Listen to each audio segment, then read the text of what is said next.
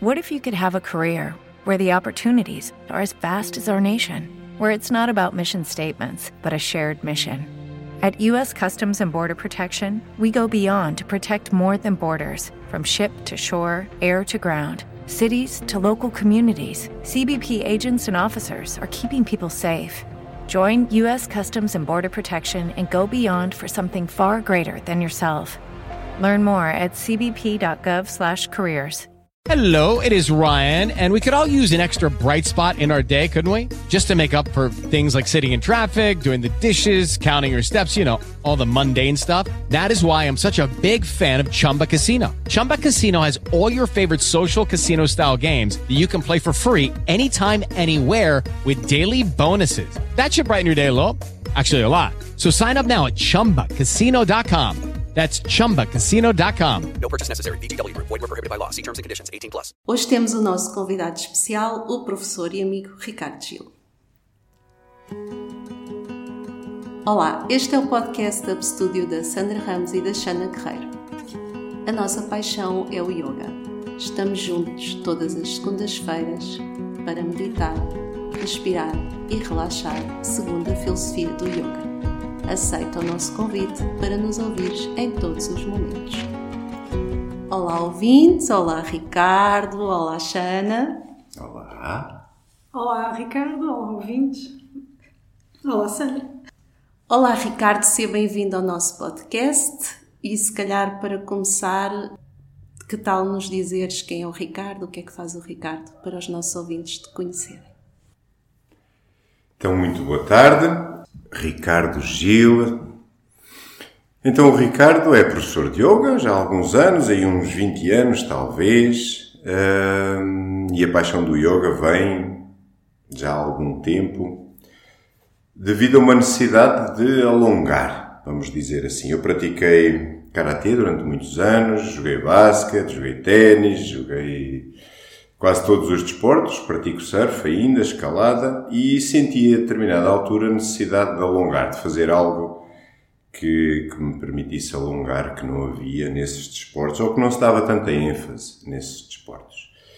E pronto, descobri o yoga numa praia, uma turma que praticavam, e eu perguntei se podia participar, e lá fui, e a partir daí depois comecei a pesquisar, a investigar, e a passar por várias salas onde se praticavam yoga, nomeadamente na Amadora e outros sítios.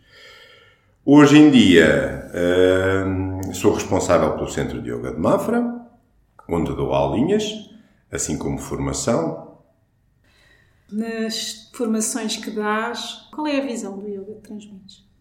Só parte do física, como estavas a falar, que foi aquilo que te levou, em princípio, não é? Para o yoga, a parte do alongamento, ou a visão já mais hum, global do que é o yoga? Então, aquilo que realmente me aproximou do yoga foi sem dúvida a parte física. Depois eu vim a descobrir, porque é a minha maneira de ser, vim a descobrir que o yoga é muito mais além do que é a parte física. E, e é verdade que a maior parte das pessoas começa através da parte física no yoga, é isso que muitas vezes apaixona as pessoas, e depois descobre que existe algo mais. Que existe uma filosofia por trás do yoga, que existe um conjunto de, de valores, e por isso se torna uma filosofia. Nas formações, o que eu tento passar é acima de tudo, um respeito muito grande pela tradição do yoga, com tudo aquilo que essa tradição compõe, uma base firme para o estudo e para se poder transmitir esse conhecimento, mas com uma visão também moderna, porque, como eu costumo dizer muitas vezes na, nas aulas, nós somos portugueses, não somos indianos. E tentar viver o yoga como se estivéssemos na Índia, mas em Portugal, não faz sentido nenhum. O nosso corpo é diferente, a nossa forma de pensar é diferente, os estímulos, vamos dizer que até mesmo religiosos, porque não são completamente diferentes, e portanto há que, com base na tradição, mas ajustando uh, e tornando a coisa um pouco mais moderna. Então o que eu transmito nas formações tem muito a ver com essa parte tradicional, mas também um ajuste à forma como nós pensamos, à forma como nós podemos transmitir esse yoga que vai muito além do físico, que tem meditação, que tem a parte respiratória, com todos esses nomes que depois se ouve por aí, assim naquela língua esquisita do sânscrito. a maneira como o yoga era ensinado, como estavas a dizer, na Índia, o professor passava o yoga ao aluno. Uhum. Mas hoje em dia há professores que ensinam yoga para pessoas que querem incluir o yoga no seu dia a dia. Pronto, e por isso é que vem daí de o yoga ser adaptado aos dias de hoje. Em que medida é que se pode trazer o yoga e a filosofia para uma pessoa que esteja a fazer outras coisas, mas utiliza o yoga apenas para benefício físico e bem-estar? Então, eh, indo um bocadinho atrás no início da, da tua pergunta, ehm, na Índia não existe, ou não existia, hoje em dia não, já está tudo muito ocidentalizado, como é óbvio, mas não existia o conceito da pessoa ir tirar um curso de professor de yoga. Isso não existia. A pessoa procurava um, um professor porque queria aprender mais, porque queria saber mais, e era muito uma relação de um para um. Não existia esta forma de praticar que nós temos no Ocidente de turmas. Isso não existia. A pessoa aprendia com um único professor e esse único professor tinha um único aluno também. Mais tarde era eh, uma honra determinado aluno ser-lhe pedido pelo professor para que começasse a dar uma aula. E era assim que esse aluno se iria tornar mais tarde um professor. No Ocidente é ao contrário, nós vamos tirar formações porque temos essa vontade de saber mais, tiramos cursos de formação para professores, mas e como tu também estavas a dizer e muito bem, eh, há cursos para, sobre o yoga, ou acerca do yoga, para a pessoa incluir na sua vida, no seu dia a dia, por exemplo, partes do curso de yoga que falam sobre a respiração que a pessoa pode utilizar, porque no seu dia a dia sente que tem muitos picos de ansiedade e o aprender ou reaprender a respirar pode ser importante. Um, a nível de empresas, muitas vezes os valores que a ética do yoga defende ajudam a estruturar mesmo equipas dentro de uma empresa. E acima de tudo, eu acho que o yoga hoje em dia permite que a pessoa viva uma vida um pouquinho mais saudável. Uh, não tem que ser umas práticas de, de posturas uh, muito extremas, quase como se fosse contorcionismo, mas adaptado à necessidade de cada um, porque nós temos vindo a verificar, nós professores de yoga, temos vindo a verificar que as profissões que as pessoas têm condicionam muitas vezes a prática dos alunos, tornando-se essa prática uma necessidade. Por exemplo, o facto de estar muito tempo a uma secretária em frente a um computador implica que se calhar a prática tem que ser ajustada para fortalecer determinados músculos das costas, da cervical, uh, aquela ideia da má postura. Então, o yoga, para mim, faz bem a tudo. Como é Eu acho que é ótimo. Como é que tu integras a prática de yoga na tua vida, no dia a dia? Por exemplo, uma vez que já és professor de yoga, já dás aulas. É sempre yoga. E depois, durante o dia, continuas a praticar. Sim, é assim, eu dou as minhas aulas e, e nas aulas normalmente eu dou sempre eh, uma visão geral do que é o yoga. Portanto, não é só posturas, existem estilos eh, de yoga que só têm posturas, pouco mais que isso. Nós fazemos desde meditação, prática respiratória, algumas posturas com, que vão variando ao longo do- da semana, não é sempre a mesma coisa. E, e por vezes são pequenas conversas no final das aulas sobre um pouquinho de filosofia, coisas que surgem naturalmente. Nada é imposto, nem mesmo os cânticos e os mantras que às vezes estão associados às aulas, nada é imposto, deixando o aluno sempre perfeitamente à vontade para, para estar e praticar da forma como ele sente que é a sua maneira de ser, porque isso tem que ser respeitado acima de tudo. Depois, eu tenho a minha própria prática pessoal, porque tenho algumas lesõezinhas que vêm de ter praticado, como mencionei logo no início, o karatê, o surf, etc., porque o corpinho não vai, vai se desgastando e porque, por uma questão de, de herança genética, que é algo que eu tenho vindo a estudar bastante, a nossa herança genética como portugueses não é igual aos indianos. Portanto, nós sempre fomos um povo que caminhou muito, que andava muito nas montanhas, então nós temos necessidade de fazer um trabalho de fortalecimento muscular muito profundo, que os indianos, por exemplo, não precisam. Nesse caso, então, eu tento fazer sempre algo que seja um pouco mais explosivo, que me dê essa estrutura mais muscular que o meu corpo precisa. Então, faço surf, pratico escalada. No dia a dia, em termos filosóficos, Por vezes é difícil, mas eu vou tentando aplicar alguns valores da ética, principalmente aquele que é o mais usado, do ahimsa, não é? Da, que é traduzido de forma corrente como não violência. E, e vai desde pegar numa, numa garrafa de plástico que alguém deixou no chão e recolher, mesmo não sendo minha, porque isso, ao fim e ao cabo, vai de certeza absoluta parar ao mar e vai parar dentro de um peixe. Então, isso por si só, essa pequena atitude pode ter um, um grande reflexo e isso já é uh, uma boa prática do yoga. O resto é viver contente com o que tenho e feliz. Em contentamento, não é? É isso mesmo. Para aquelas pessoas que estão a pensar tirar um curso de professor, tornarem-se professores de yoga, tens algum conselho a dar a essas pessoas? Eu acho importante uh, as pessoas fazerem formação, porque o nosso cérebro precisa de estímulo constante, sem dúvida nenhuma. E se a pessoa já pratica há algum tempo, isto é um dos conselhos que eu penso que seja importante a pessoa já ter algum tempinho de prática para saber o que é que, o que, é que se faz em cima do tapete, a forma de respirar. Então, se tem essa vontade de tirar um curso de, de professor de yoga, porque não? Acho que faz sentido. Aqui duas coisas eu gosto sempre de salientar quando as pessoas me perguntam, que é a pessoa tem mesmo vontade de se tornar um professor de yoga profissional, ou seja, viver do yoga, então implica que tem que haver, a pessoa tem que ter a noção que vai iniciar um processo de estudo contínuo que não termina nessas 200 horas. Agora, muitas vezes a pessoa, porque não há outra forma, tira um curso para professor de yoga só para saber um pouquinho mais. E isso também está correto, porque pode não ser da sua natureza dar aulas. A pessoa até pode achar que sim, mas depois durante o curso, e os cursos são bastante completos, os que nós temos em Portugal, e permite à pessoa ter essa experiência de dar uma aula. E a pessoa diz, pá, não gosto, acho que não, não faz sentido para mim, mas pelo menos vai ficar com todo esse conhecimento igual a alguém que vai continuar a dar aulas. E depois, se quiser continuar a sua vidinha normal, continue a estudar, como é óbvio. Quem? Só para terminar. Quem realmente quer ser um professor de yoga profissional? Aí eu acho que é pouco.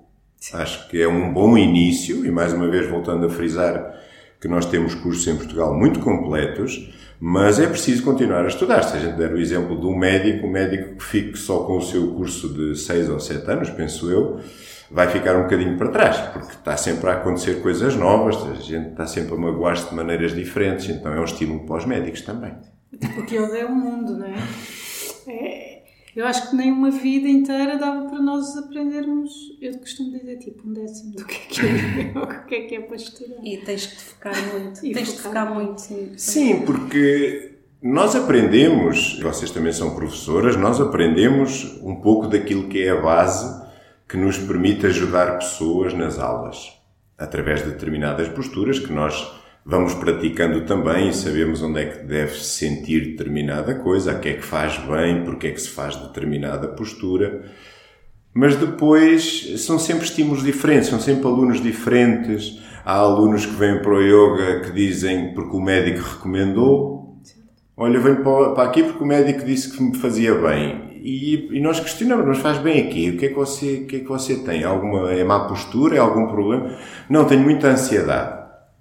E então são, são estímulos bons para nós como professores, que é como é que eu agora vou tentar ajudar aquela pessoa, porque eu não sou médico, isso é super importante frisar, um professor de yoga não é um médico, nós não tratamos, nós não curamos ninguém, nós ajudamos a pessoa a eventualmente acelerar um pouquinho um processo de, de, cura que essa pessoa pode estar a fazer, acompanhada por um médico, por um psiquiatra, um psicólogo ou outra coisa, qualquer outra especialidade. Mas nós podemos ajudar, porque hum, uma das coisas mais importantes que as pessoas têm vindo a perder é respirar. Sim. As pessoas não respiram. As pessoas estão sempre em apneia. Respiram, mas retêm muito. Uma, uma vida de professor de yoga é uma vida de estudo, não é? E por isso é Sim. é que tu também tens o teu curso de aprofundamento de yoga, porque queres ajudar outros professores a aprofundarem os seus conhecimentos e sentiste Sim. essa necessidade de, de partilhar esse teu conhecimento. Sim, o curso de aprofundamento em yoga surgiu realmente de uma necessidade ou de, de conversas que eu fui tendo com pessoas que fizeram comigo e com outros professores a formação de 200 horas e que transmitiram essa necessidade de saber mais. não como ou não porque, e volto a frisar que os cursos eh, estão muito completos, os que estão a ser dados em Portugal, os 200 horas, mas a pessoa quer saber mais. E com todo o respeito pelas redes sociais, muitas vezes as informações que nos chegam não dá para validar assim tão bem como isso, não é? Pronto. e então é importante aprender com alguém que já aprendeu, que tem alguma credibilidade porque fez essas formações, tanto em Portugal como lá fora, que estuda de forma constante e, e tentar ajudar, porque hum, às vezes os professores, quando acabam de tirar o curso, como qualquer outra pessoa que tira outro curso qualquer, não é? Agora, por exemplo, um curso de engenharia civil. A pessoa acaba o curso e se calhar nem sequer sabe fazer um balde de cimento para meter um tijolo. E acho que faz falta, não só no yoga, mas também faz falta noutras, noutras coisas, noutras áreas, permitirem-nos nós aprofundarmos um bocadinho esses conhecimentos dentro do nosso curso.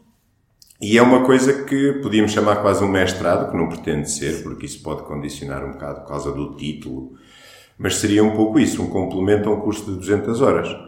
Então nós vamos, eh, nesse curso nós focamos-nos em quatro áreas assim, principais dentro do, do yoga, que é o o Bhakti Yoga, que inclui tudo aquilo que tem a ver com a devoção, em que vamos aprender ou reaprender o que são aquelas imagens, aquele conceito daqueles milhões de deuses que tem a Índia como é que nós podemos explicar se o yoga é ou não é uma religião, porque é que o hinduísmo aparece sempre um bocado subjacente ao yoga, mas é obrigatório, não é? Tenho que me tornar hindu ou não?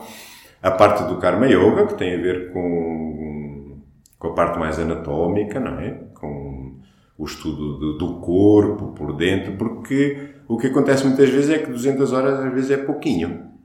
E então é uma forma de, do aluno, se quiser aprofundar, e daí o nome é mesmo esse, se o aluno quiser aprofundar o seu conhecimento, é só frequentar. Que já vai na segunda edição. Já vai na segunda edição. Muito bem. Mudando completamente de assunto, estávamos há pouco a falar sobre este ano pela primeira vez, que já andavas a adiar há algum, algum tempo, Uhum. uh, foste fazer os caminhos de Santiago. Isso. Um, os caminhos eu também nunca fiz, já ando a adiar há algum tempo. Está na altura. Está na altura, sim. Um, mas o que ouvimos sempre dizer, pelo menos eu ouço, é que realmente dá uma visão completamente diferente à pessoa uh, da vida, não é? Traz muitos insights, muita transformação. Como é que foi para ti? Conta-nos um pouco. Então, começando de baixo para cima. Começaste em Lisboa. Não, começando de baixo para cima nos calcanhares. Uma bolha no calcanhar esquerdo e por aí vai. Então, mas eh, tentando colocar a coisa de forma leve. eh, nós fizemos o caminho, eu e alguns alunos meus fizemos o caminho que se chama o caminho português, mas na sua versão mais pequena, para ter uma primeira experiência. Começámos em Valência e terminámos em Santiago, que é o objetivo. Pronto, 130 km, 5 dias, uma média mais ou menos de 25 a 30 km por dia. E, e a proposta era essa, ir indo. Eu também nunca tinha ido e, portanto, ia aberta a qualquer experiência. O que é interessante é que nós achamos que estamos hiper preparados. Toda a gente, um mês antes ou três meses antes, vai fazer muitas caminhadas e vai experimentar montes de pares de botas diferentes, etc.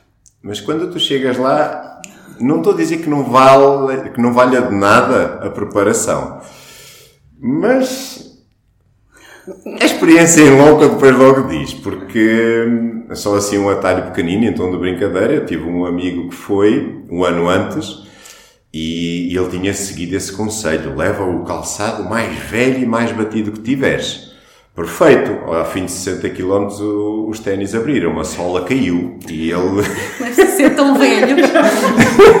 a sola caiu, descolou e então ele fez os, os outros 10 km que ainda faltava com os ténis colados com fita cola, que por acaso levava. Portanto, isto para dizer o quê? Existe alguma preparação física para isso, mas não é, não tem que ser uma preparação como se a pessoa fosse fazer 700 km. É ir. Toda a gente vai fazer bolhas nos pés, mesmo aqueles já mais preparados fazem sempre. Porque mesmo o calçado mais batido também vai sempre adaptando. E porque cada vez que lá vamos, eu conheci pessoas no caminho que todos os anos vão, há 20 anos que fazem o caminho, e dá para pensar, então mas é sempre o mesmo. E eu achei piada porque tu pisas sempre pedras diferentes. Todos os anos que lá vais, tu pisas pedras diferentes. E isto do pisar das pedras é que é interessante, porque o caminho para Santiago eu não fiz por qualquer conotação religiosa. É uma coisa interessante do caminho de Santiago que as pessoas fazem pelo caminho, fazem por caminhar, predispõem-se a caminhar e tem muitas fases para não me alongar tem muitas fases, tem fases em que nós nos apetecemos falar com toda a gente e cumprimentar com todas as pessoas, tu, tu és de onde, és de que país, etc, etc. Mas também tem fases em que nós entramos em silêncio e não precisamos dizer nem avisar coisa nenhuma. Parece que o corpo naturalmente acelera de forma a que a gente se distancie um pouquinho do grupo com quem vai e vamos em silêncio. Vamos indo. E é interessante que, como professor de yoga, uma das coisas que eu reparei é que eu utilizei muitas das técnicas que também ensino nas aulas, nomeadamente a respiração, a postura, porque se a pessoa não estiver consciente da sua postura e do seu corpo, poderá magoar-se um bocadinho, mas o resto é ir. E também não vou contar muito mais porque é mesmo isso. em termos de transformação que tu estavas a falar, Sana, é assim. Eu não digo transformação. Eu, eu se tivesse que escolher uma palavra que nós usamos muito no yoga, para que quem nos está a ouvir e que esteja assim mais conectado com o yoga, é desapego. Tá? Não um desapego tanto de ir dar roupa àquelas pessoas, como às vezes se fala na, naquele conceito mais básico de desapego, mas tu notas que dá para ir só com uma t-shirt. Ou duas, eventualmente, que é para ir lavando. Pois, Pronto. E, e principalmente porque se houver alguém que nos esteja a ouvir e que faz caminhadas de 25, 30 km, pode achar, ah, isso é pouquinho, tá? Mas 25 ou 30 km dá para a gente se desapegar de, de muita coisa em termos mentais. Porque hum, não precisas de, dos fones para ir. Há, há, o som dos rios, há o som da natureza à volta, há o som das outras pessoas a conversar. Não precisas de uns ténis hiper, mega, não sei quantos. Eu vi pessoas descalças a fazer o caminho. Não precisas de tudo e mais alguma coisa. Não vais deitando roupa fora, mas tu sentes que consegues viver com pouco. E aquilo é uma vivência. São cinco dias a caminhar e é uma vivência. E de facto é isso, desapego. Desapego de muita coisa. Há muita coisa que fica lá em cima das pedras. De ideias que a pessoa tem, porque parecendo que não, a gente também não tem mais nada para fazer, a não ser conversar com as pessoas, ver as vistas E conversares contigo. e conversar comigo próprio, não é? E chega uma altura que havia um professor indiano que, que dizia isso muitas vezes. Se tu queres uma solução para os teus problemas, então pensa só nesse problema. Cinco dias seguidos. De certeza que vais encontrar. E então no caminho, o caminho predispõe-se muito a isso. O pensamento volta. E volta, e volta sempre, e, e não dá para, para distrair com outras coisas. Não dá para ligar a Netflix. Existem é? muitas formas, sim, existem muitas formas, Sânia, e vê-se pessoas que vão a fazer o caminho. O TikTok, o caminho todo. Há pessoas que vão a ver o TikTok. Sério. Há pessoas que vão a fazer videoconferência o caminho todo. Há pessoas que vão a gravar para posteriormente publicarem como é que foi e onde é que andaram, quase que tornando-se guias virtuais de, depois de uma publicação, que pode ajudar, como é óbvio, e faz algum sentido. Há outras pessoas que vão em silêncio, completamente em silêncio, e há pessoas que vão a conversar, há pessoas que vão a pé, há outros que vão de bicicleta, há outros que vão de bicicleta com motor, ficam um bocadinho mais levezinho nas pernas. Há pessoas que vão de autocarro e andam só 10 km e depois têm autocarros que vão apanhando essas pessoas. Há pessoas que vão com os filhotes a empurrar num carrinho, há pessoas que levam os cães, de maneira que Há tudo. há tudo, é ir. E portanto o convite fica feito, tá? Para o ano, é ir.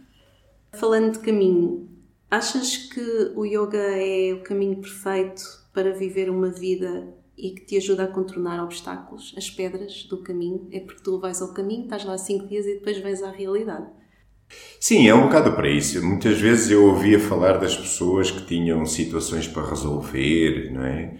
Ah, eu agora vou à Índia, vou aproveitar para resolver este problema. Só que a cabeça que está cá em Portugal e a cabeça que vai à Índia é a mesma. A não ser que seja por estímulo da alimentação que ajuda a resolver o problema, mas caso contrário, a cabeça que vai à Índia e a cabeça que fica cá é exatamente a mesma.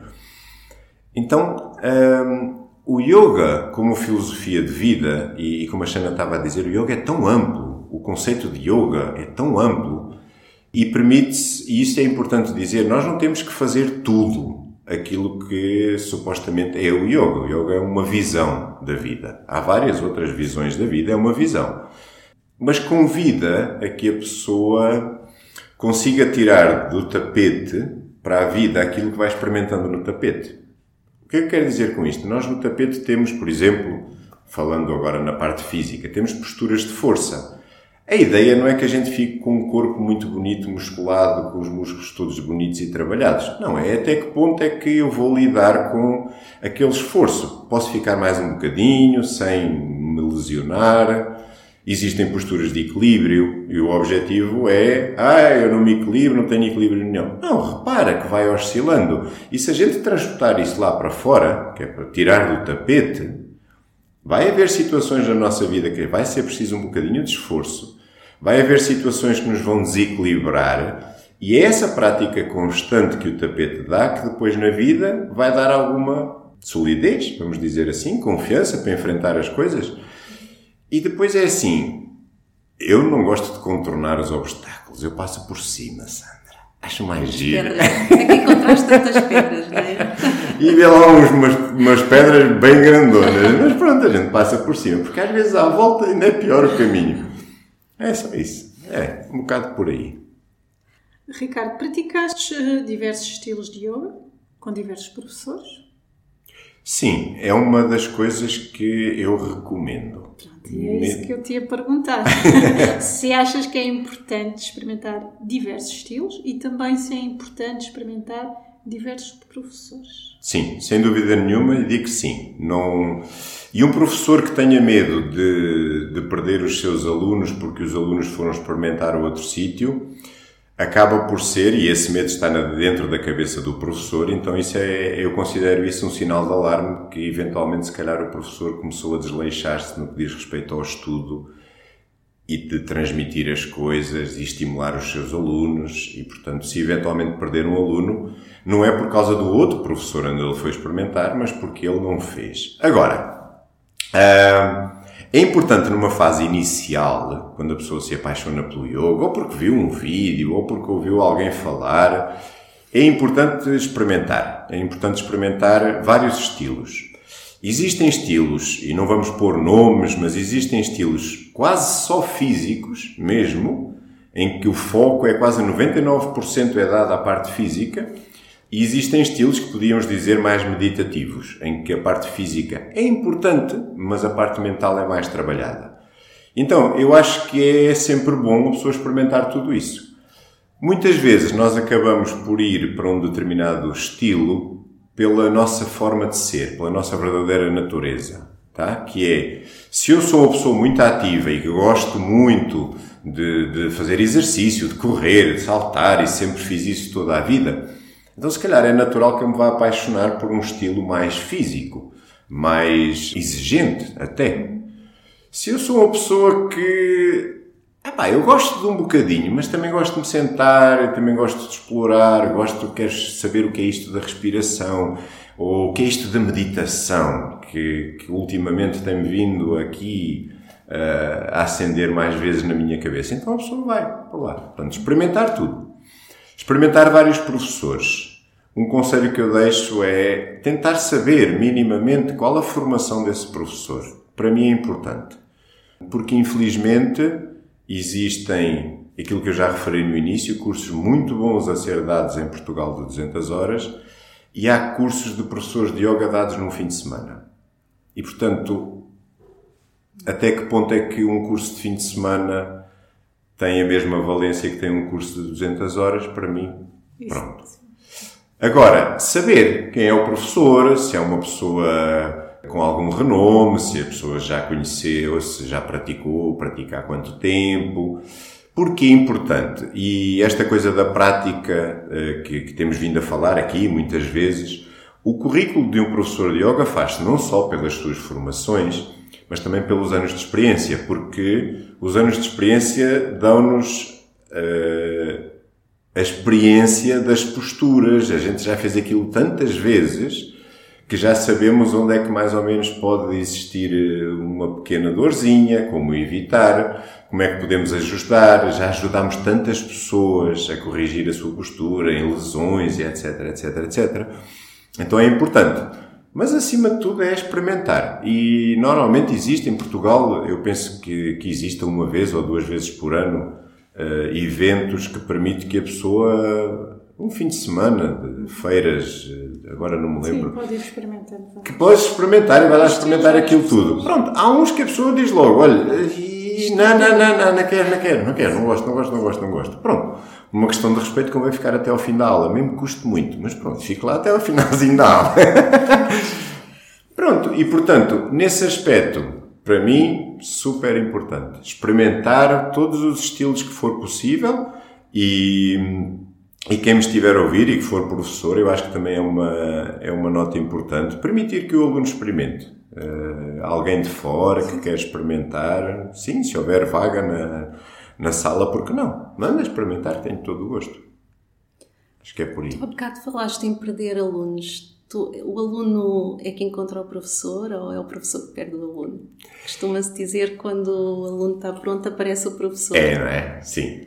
A questão que se põe é, mais uma vez, e voltávamos atrás, e lá na tradição, e é isso que nos vendem nos filmes, que da Índia depois passou para a China, e na China é que isso tem vindo a ser mais transmitido uh, como o, o, aluno está pronto e aparece o mestre de repente, né? Do lado daqueles filmes do Kung é um Fu Panda e etc. Sim, é um cenário Eu, eu acho que eu no yoga o que eu tenho vindo a reparar e que as pessoas me dizem muitas vezes é as pessoas sentem que há uma altura certa na sua vida Muitas vezes já experimentaram, foram um desses eventos em que experimentaram vários estilos de yoga, mas experimentaram aquilo como quem experimenta, se calhar, eh, batidos de, de frutos. Sem consciência. sabores. É, sabores. Bora lá ver o que é isto. Pronto, se calhar se fosse uma feira de artes marciais também iam e pronto, experimentavam e está tudo certo. E depois aquilo de alguma forma fica lá a amadurecer dentro da cabeça. E de maneira que quando a pessoa vai à procura de um espaço para ter aulas, a pessoa já sabe um bocadinho o que quer. Até porque nós temos acesso, hoje em dia, a tanta informação, vídeos que são colocados numa série de plataformas e que permite que a pessoa vá pesquisando. E eu acho que isso, neste momento, está ao contrário. É o aluno que procura o professor. então, o professor. O que acontece por vezes agora falando sobre isso, é nós na nossa vida de yoga, e vocês também são praticantes e professoras, muitas vezes fazemos workshops com outros professores, fazemos retiros com outros professores, vamos fazendo formações com outros professores, e a determinada altura, aquele professor que sempre foi o nosso professor durante muito tempo, de repente nós sentimos que se calhar temos, sentimos mais afinidade com o outro. Então aí eu acho que sim, acho que foi a determinada altura na tua vida aquele outro professor apareceu porque tu precisavas de ouvir isso, porque lá está como falámos há pouco e anteriormente, vai haver professores, tal como os estilos, também há professores que são mais focados na parte física, há, há professores que são mais focados na tradição, há outros professores que são mais focados na parte da meditação, há professores que são focados na parte da respiração, então, se calhar, a determinada altura da nossa vida, nós precisamos de reaprender a respirar, e então parece que aquele professor apareceu ali de repente, ou porque disse uma frase qualquer, sem desrespeito pelo outro, mas foi maravilhoso Sim, todo o tempo. Mas a situação da pessoa também Sim, se altera, não é? Alterando, não é? Claro. Vamos E aí nessa situação. Os alunos nunca são nossos. Ah, não. Isso Sim, não. mas mesmo, mesmo quer seja alunos, não é? Só para praticar ou mesmo professores. Eu acho que isso também se aplica, não é? A quem está a aprender com outros professores, não é? Porque Sim. nós estamos sempre a aprender. E mesmo nesse sentido, acho que faz todo o sentido, não é? Irmos, uh, evoluirmos e irmos procurando outras pessoas. Uh, e em relação ao sânscrito, tu estudaste sânscrito na Índia, certo? Sim, estudei sânscrito na Índia. Sim. Sim. Sânscrito é difícil. Digo eu. Eu nem falo disso. Eu sou péssima. Achas que é uh, uma língua fácil de aprender, difícil? Claro que precisa de dedicação, certamente. Sim. O que é que achas? Então, fazendo um paralelo, por exemplo, nós nascemos portugueses, não é? Nós os três. e, portanto, a nossa língua mãe é português. Mas sempre ouvi dizer que o português é uma das línguas difíceis. Eu não estou a comparar ao sânscrito, não tem de certo nada a ver, acho eu, né? Mas é, assim, uma língua difícil com a motivação certa, achas que até é fácil? Então, o sânscrito, essa língua que, lá, que vem da Índia, que lá o, chamam-lhe o proto-indo-europeu, é uma língua que deu origem a muitas outras línguas. Porque na altura da Rota da Seda havia uma série de misturas de, de línguas e, e mesmo os gregos estiveram na Índia com Alexandre o Grande e foram lá beber muita coisa. Lucky Land Casino asking people what's the weirdest place you've gotten lucky? Lucky? In line at the deli, I guess? Aha, in my dentist's office. More than once, actually. Do I have to say? Yes, you do. In the car before my kids' PTA meeting. Really? Yes. Excuse me, what's the weirdest place you've gotten lucky? I never win and tell. Well, there you have it. You can get lucky anywhere playing at LuckyLandSlots.com. Play for free right now. Are you feeling lucky? No purchase necessary. Void where prohibited by law. 18 plus. Terms and conditions apply. See website for details.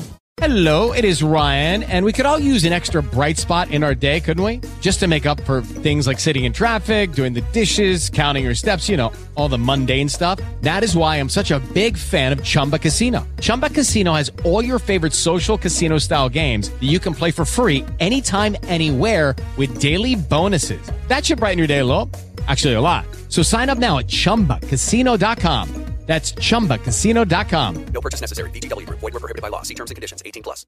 A questão que se põe aqui, e respondendo-te, Xana, se é difícil, se não é difícil, a questão é que nós, ocidentais, quando nos predispomos a aprender uma língua nova, nós vamos aprender a língua com o objetivo de falar com alguém. Aprendemos os números, aprendemos como é que se diz bom dia, boa tarde, boa noite e tudo isso. Como é que se junta o verbo com o nome e o adjetivo e etc. O estudo do sânscrito para praticantes de yoga não tem nada a ver com isso. Eu estudo sânscrito pá, há 7 ou 8 anos e não sei dizer bom dia em sânscrito. Nem me interessa saber dizer. Posso ir aos, aos cadernos, posso falar com a minha professora de sânscrito e ela vai me dizer, e não é por aí. O objetivo de estudar sânscrito para um praticante ou um professor de yoga é poder ler os textos na sua língua, na língua em que foram escritos. De maneira a que não haja deturpações. Deturpações estas que muitas vezes não têm culpa a quem se atribuir, porque é de muito boa vontade que os indianos transmitiram aos ingleses, os ingleses aos americanos, os americanos aos brasileiros e os brasileiros aos portugueses. Só que é que uma palavra que vai sendo traduzida ou interpretada por diversas línguas e por diversas pessoas não chega a nós com o mesmo significado que tem na sua origem. Então, nós estudamos, quando estudamos sânscrito, é tipo estudamos uma palavra de cada vez. Não interessa dizer bom dia, interessa saber o que quer dizer Shanti. Ponto. Então andamos ali. Porquê é que muitas vezes confunde e se torna difícil e muitas pessoas dizem é pá, isso é tão difícil porque isso parece que quer dizer tudo e mais alguma coisa. Porque o sânscrito, quando se começou a escrever, já era falado há muito tempo. Sânscrito é a língua, Devanagari é a escrita. E não havia material de escrita disponível como há hoje em dia. O sânscrito ele era escrito em folhas de, de, bananeira, que eram colhidas verdes, e com um estilete de metal sulcava-se a folha, e quando a folha secava, a seiva secava mais depressa que o resto da folha, então as letras apareciam. Era interessante porque aquilo parecia quase obra dos deuses. Como há aquelas canetas fluorescentes, não é? Como há uma... Sim, ou como aquela escrita com limão. Sim. Tu podes escrever com sim, sumo sim. de limão, depois passas um, uma chama por baixo e aparece. Então, se não havia muito, a única forma que havia de transmitir os conhecimentos era, era através de memorizar, de decorar as palavras. Então, utilizava-se uma palavra que desse para muita coisa, porque se não dava para escrever, então vamos arranjar uma palavrinha que dê para muita coisa que é para ter que se escrever pouco. Começa aí a confusão. E a confusão começa aí. Porque, e para quem nos está a ouvir, por exemplo, a palavra má, tanto quer dizer minha como quer dizer mãe. Agora tu. É a minha caneta ou é a mãe caneta? Ah, é a mãe, é a caneta mãe. Tá? E então, o sânscrito, para se entender melhor, deve ser estudado com alguém que estudou com alguém, com alguém que estudou alguém, que vai transmitir esse mesmo significado. E agora, se vocês me permitem, muito rápido, a própria palavra Shanti, que nós traduzimos como paz, tá? A palavra paz no Ocidente parece contrária à guerra. A palavra quer dizer tranquilidade, estabilidade, que tudo esteja bem. Tá? A palavra, e só para dar um exemplo, a quem nos está a ouvir de como é que se estuda esse sânscrito para o yoga, nós vamos dividi-la. Então tens Shan e tens Ti. Ti implica firmeza. Está numa outra palavra que se diz Samastiti, em que tudo está firme. Firmeza. Não é rigidez, firmeza. E Shan vem de An, que é felicidade. Ananda. Mangalam são outras palavras que querem dizer felicidade. Então, Shanti é um estado no qual tu estás firmemente a reconhecer que és uma pessoa feliz. Uma palavra pequena diz muitas coisas. Pois, deu dois minutos para explicar. Toda a gente diz essa palavra. Tu há bocado até falaste que estuda-se palavra a palavra, mas como Sim. uma palavra tem tantos significados, não deveria também estar dentro de um contexto. Porque nós até em português também temos, por exemplo, o banco dá para o sítio onde depositamos notas e o banco onde nos sentamos, não é? Então tem que estar dentro de um contexto para as pessoas eh, perceber. Sim, por isso é que o sânscrito não dá para estudar sozinho. Não dá para a pessoa pegar E começar a ler um dicionário. Não vale a pena. Não vale a pena, porque se a gente pegar num dicionário e escrevermos, como estávamos a falar há pouco, da palavra má, vai aparecer muita coisa, a pessoa vai ficar baralhada. Então, o sânscrito deve-se estudar com um professor que vai dar exemplos de situações, dar exemplos de frases e para cada frase vai dizer, ok, neste caso refere-se, ou esta palavra, que foi uma coisa que eu aprendi com o meu professor, esta palavra aponta para um determinado conceito. É impossível traduzir sânscrito. Nós podemos ler, eh, mas ele tem que ser interpretado dentro de uma determinada frase, porque senão torna-se dúbio. Tá? Torna-se dúbio. Tem que ser dentro de um contexto, tem que ser sentido, não é? Sim, porque Sentido é, é o que tu dizes, é apontar para e tens que sentir o que é que aquela palavra diz. Sim, que é explicado esse sentir. Muitas vezes o professor, por isso é que se diz guru, que é aquele que remove a escuridão, vai-te esclarecer, vai tornar mais claro. Por exemplo, lá no, no vosso espaço, não é? vocês têm lá uma, uma frasezinha na parede, Não sei quem Yoga é no que-. Pronto. Não sei quem é que transliterou. Sim, e então, pegando só na primeira, o Hatha, ahm, a tradução mais, e tradução aqui entre aspas, é agora. não é? Mas esse Hatha também é forma literária de se começar um texto. Da mesma maneira que nós dizemos era uma vez. Sim. Começa com Ata, termina com Iti. Ata Kata Upanishad. Agora começa o texto. Agora termina o texto. Só que é que essa palavra agora também pode querer dizer que, como estávamos a falar há pouco, já experimentei há três anos numa feira, todos os estilos e mais alguns. Mas agora é que parece que o yoga que me está a chamar. Esse yoga, que por sua vez tanto é um espaço, porque as pessoas dizem que vão ao yoga, tanto é um objeto, porque as pessoas dizem que têm yoga às sete, Vou dar yoga, vou dar yoga. como deve ser algum medicamento, porque dizem o yoga curou-me. De maneira que o yoga, como estavas a dizer há pouco, Xana, é um mundo ou é o mundo. E pronto, dá para tudo, o que é bom, é maravilhoso. ainda dentro do sânscrito, dizer a palavra corretamente faz toda a diferença, certo? Ou seja, podes estar a pensar que estás a dizer uma palavra, mas como a entoação, digamos assim, não é a correta, pode estar a dizer algo completamente diferente. Sim, isso é uma pergunta muito boa, porque como a nossa forma ocidental de estudar línguas é de pegar e traduzir logo, ah, isto quer dizer isto, isto quer dizer aquilo, isto quer dizer aquilo outro. Então nós habituamos-nos a ler e não a ouvir e a escutar o professor na forma como deve ser vocalizada a palavra. Um dos exemplos desses é um dos mantras mais conhecidos, que é o Loka Samasta Sukhino Bhavantu. A terceira palavra termina no O, Sukhino, da mesma forma que é Yoga. Sukhino. Porque o O, ou O em português, vale sempre O em sânscrito. No sânscrito não existe acentuação. As vogais não têm A, A, só tem A. Yoga. Então, Sukhino. Se eu aprender isto na Índia diretamente de um professor sem ler, eu vou dizer sempre Sukhino. Se eu passar um papelinho para um português, o português, como vê um O no final, vai dizer Sukhinu, Bhavantu. No caso dessa palavra, não tem muita diferença, mas uma palavra que acontece muito e que se vê escrita muitas vezes é o tal do Hatha Yoga, que é uma forma de praticar yoga que tem posturas, havendo outras formas de praticar yoga, como já falámos no início. E quando se translitera, assim que se diz, né? Ou seja, quando eu passo daqueles caracteres esquisitos, que são tão esquisitos como o japonês, mas vocês só implicam com o sânscrito, pronto, não tem problema. Quando se... Deixa o sânscrito. Mas quando tu passas desses caracteres esquisitos para letras que a gente consiga ler, não é? Então as pessoas passam e põem rata e escrevem ata.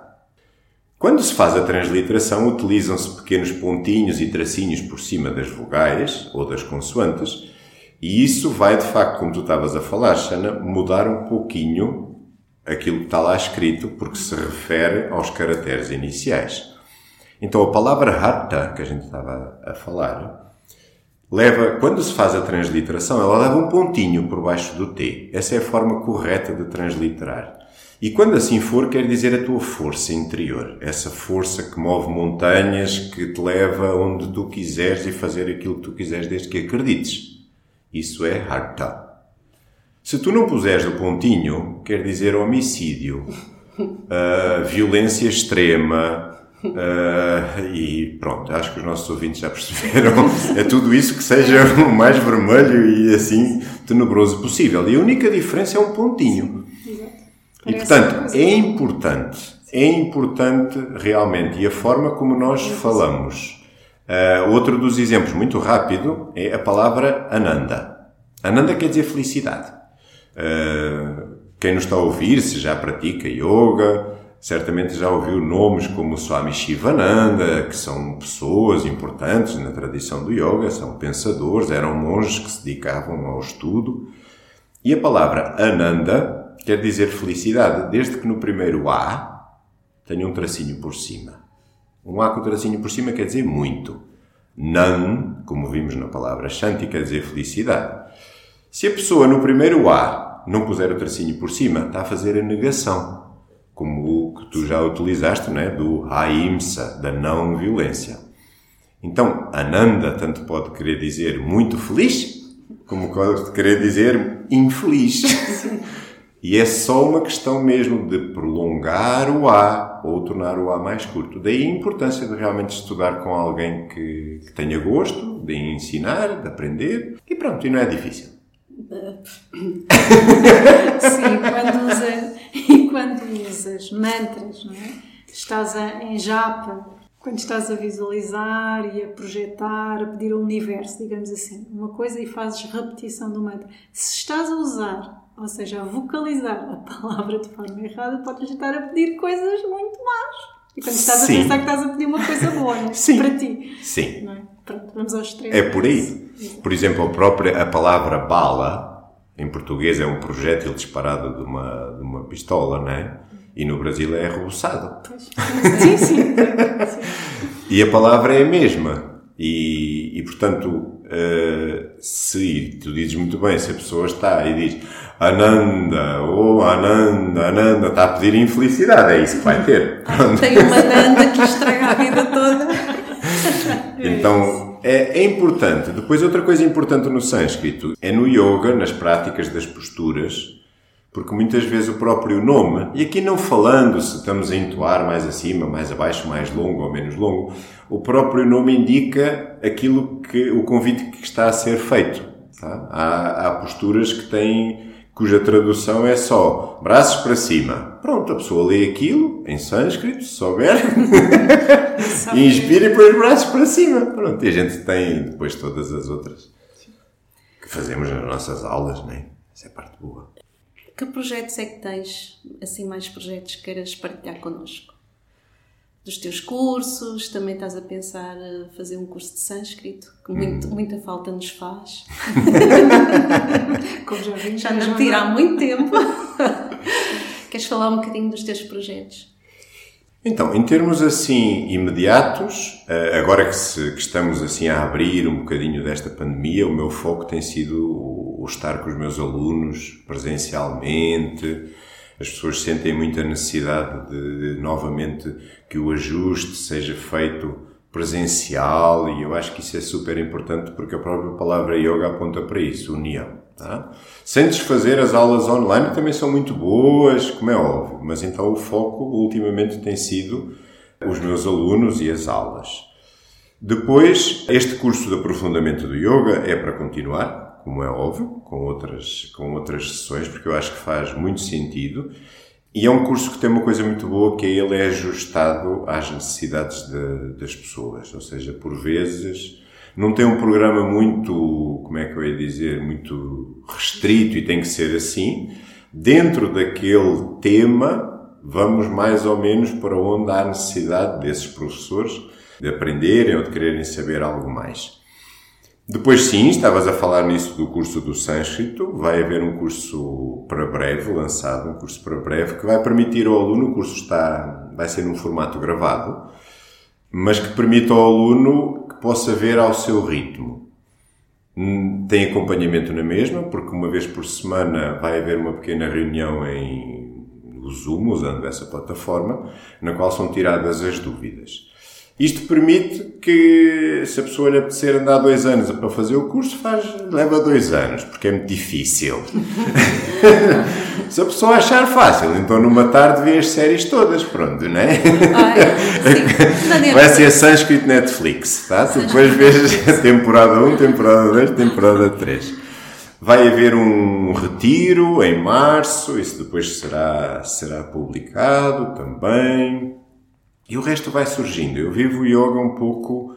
Uh, tenho algumas linhas que me guiam durante o ano todo sobre aquilo que eu quero fazer, mas vou sempre ajustando um pouco àquilo que vai surgindo em termos de, de necessidade. Pronto. Necessidade de quem? De professores que falam comigo, dos meus alunos e às vezes até de amigos porque não? Tenho muitos amigos que fazem surf e que há tempos pediram olha, tu havias de fazer um workshop de yoga para surfistas. Ok, bora lá. Qual é a diferença de, para o outro yoga que fazes lá no tapete? Implica que haja um estudo prévio sobre quais são os movimentos que, que um surfista faz em cima da prancha para que a prática seja ajustada. Implica também perceber que um surfista de vez em quando, se for para uma onda um bocadinho maior, vai precisar de respirar mais tempo. Então o yoga entra aí também como um trabalho respiratório. A ideia do medo, ai que onda tão grande, implica também um trabalho mental, trabalhar aí então através de meditação, com uma visualização de, da pessoa até se colocar nessa situação. E portanto é muito por aí. É muito. Não é go with the flow, mas é go with the flow, mas é saber para onde é que o flow vai. Ou se é preciso mudar um bocadinho o flow e vamos mais por ali. Tá? Mas é, é um bocado isso. E para terminarmos, Ricardo, deixa um sankalpa para os nossos ouvintes. Hum. Eu vou pegar na palavra Shanti, que a gente estávamos a falar há pouco, e acho que um bom Sankalpa é esse mesmo. Tu és felicidade. É importante que hum, há muitas coisas que nós damos como garantidas e, e vemos acontecer uh, ao nosso lado, mas continuamos sem dar o, de, o valor que devíamos dar. Vemos pessoas que, que se vão embora com a nossa idade, mas a gente olha para aquilo e durante 10 segundos, se calhar, aquilo tem alguma influência, a não ser que seja alguém realmente perto. E aí a gente sente mais e vemos o vulcão lá não sei aonde, e, mas está longe. E eu acho que esse para mim é dos melhores sankalpas que pode existir neste momento, é tu és felicidade. Aquilo que tu tens se tu consegues sorrir, acordar de manhã e sorrir, sorrir para uma criança que está a olhar para ti a fazer uma careta, então isso é uma manifestação pura de felicidade. E então esse, para mim é esse. Sankalpa, felicidade. Reconhece só. Ricardo, obrigada por este, por este bocadinho de conversa. Eu quero também agradecer-te porque tu estiveste sempre desde o início a ajudar o Up Studio e também me apoiaste. Agradeço também, isto fica já aqui gravado publicamente. E hum, depois vamos deixar nos detalhes do episódio os teus contactos, se alguém uhum. quiser te contactar, estás sempre disposto a ajudar a quem sempre. quer saber mais de yoga, tu até tens prazer nisso. Muito obrigada, obrigada, Shane. Obrigada, Ricardo. Obrigado por nos ouvir.